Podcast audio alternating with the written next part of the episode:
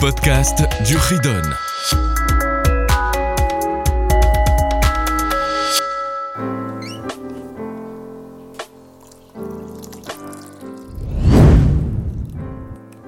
Bonjour, voici pour le chapitre suivant, 195. Ce chapitre s'applique au vol. Dans le vol, il y a trois mitzvot. Première mitzvah, bien sûr, ne pas voler. Deuxième mitzvah, juger le voleur et le punir selon les lois de la Torah. Troisième mitzvah, ce n'est pas prendre, déplacer la borne d'autrui, c'est-à-dire récupérer un terrain qui ne nous appartient pas. Première mitzvah, c'est la 467. La Torah nous demande de faire attention de ne pas voler. Dans ce cas, il y aurait une punition tout le temps, tout endroit, et bien sûr chacun. On a la mitzvah 468, qui est la mitzvah au tribunal de juger pour rembourser, ou bien si la peine, c'est ce qu'on appelle chayav mita, c'est la mort, donc il y a les lois de la Torah concernant le voleur. Tout temps, tout endroit, bien sûr uniquement puisque il s'agit ici de punir, on peut punir uniquement un beddin. Et il y a Asagat Gvul, c'est prendre une partie d'un terrain d'une autre personne, d'un voisin par exemple.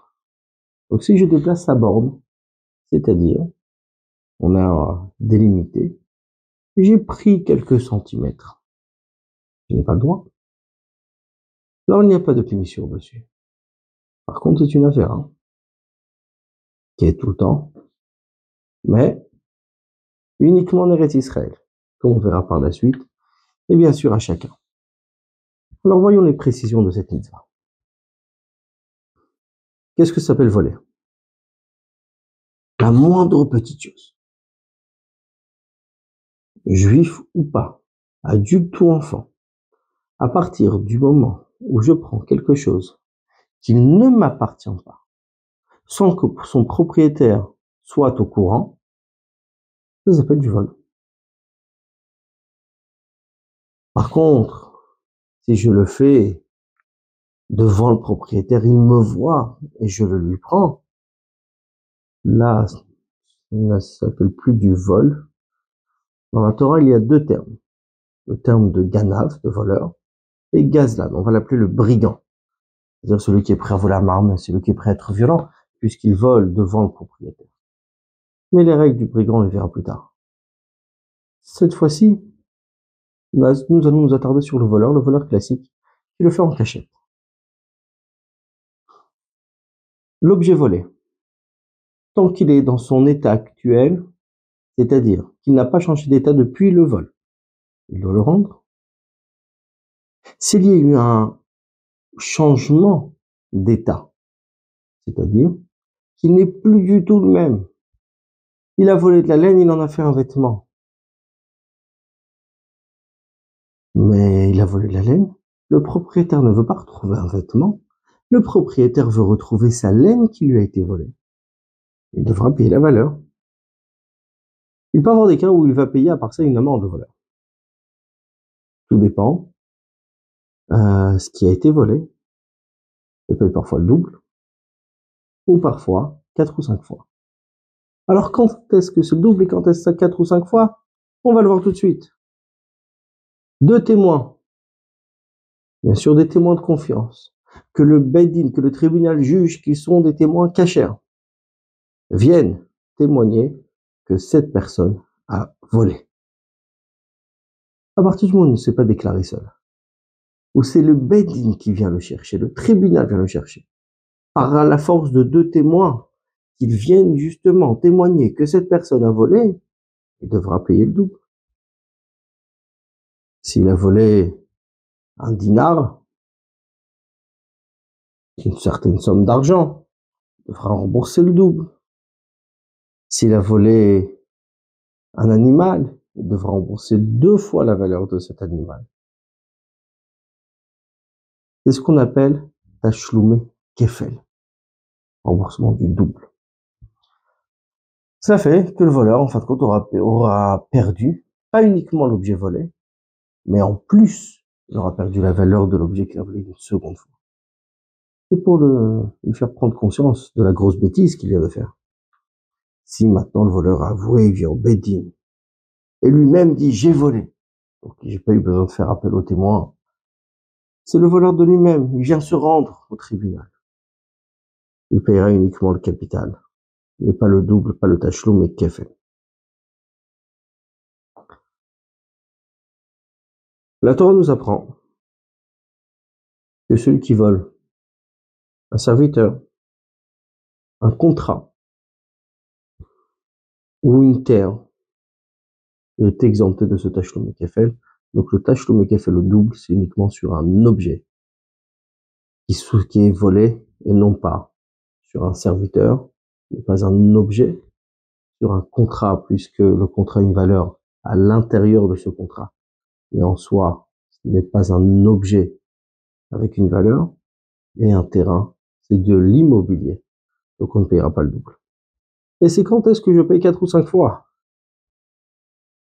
Si il vole un animal. Alors il y a deux catégories Il y a le petit bétail et le gros bétail. Ce qui est défini ici, un agneau, un mouton, ou bien un taureau, si il a pris l'animal, il a égorgé, il a fait la shrita, il a vendu, là il doit payer quatre fois si c'est un petit bétail, un mouton, un agneau.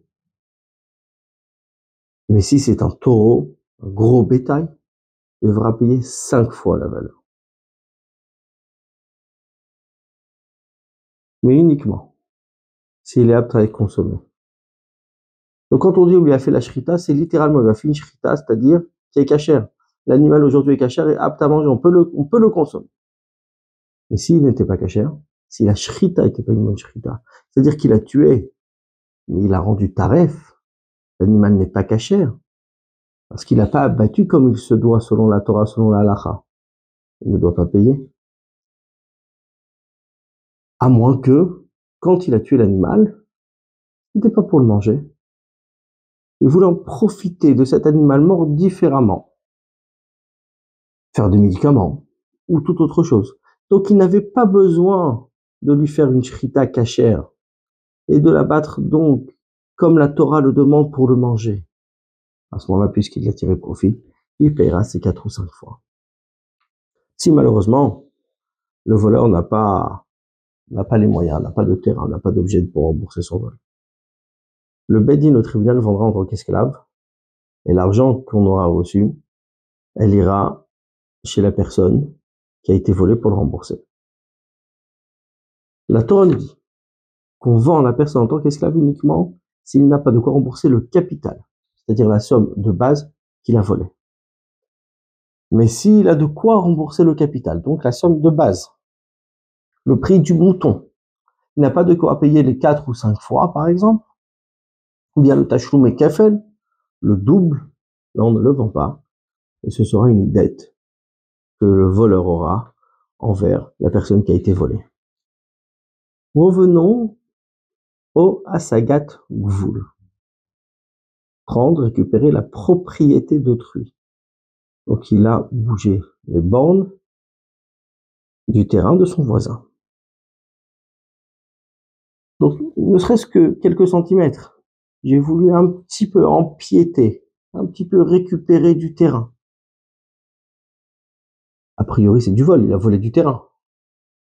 Mais la Torah nous donne une mitzvah en plus, en Eretz Israël. Celui qui le fait en dehors d'Eretz Israël, en effet, ça fait partie du vol. Mais celui qui récupère la propriété d'autrui en Eretz Israël, il aura fait deux fautes, il aura transgressé deux avérotes.